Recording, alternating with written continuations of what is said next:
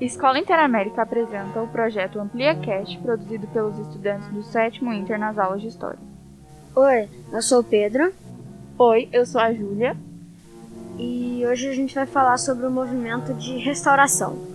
O que foi o movimento de restauração? Foi o fim da União Ibérica. Se você não sabe o que foi a União Ibérica, não perca toda a nossa sequência de nosso podcast. Em 1640, acabou a União Ibérica, que teve fim graças a esse movimento, que ficou conhecido como Restauração. O movimento significou a volta da autonomia política de Portugal. Diversas guerras aconteceram entre Portugal e Espanha. Essas batalhas vieram acontecer depois de um golpe de Estado da restauração da independência, que acabou com a monarquia da dinastia filipina no ano de 1580.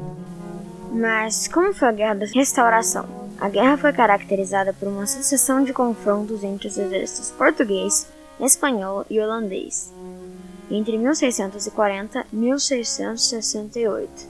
Como já dito antes, a guerra foi motivada por um movimento de restauração do trono português, que foi aclamado por Dom João IV, rei de Portugal. A guerra foi entre Holanda, Espanha e Portugal.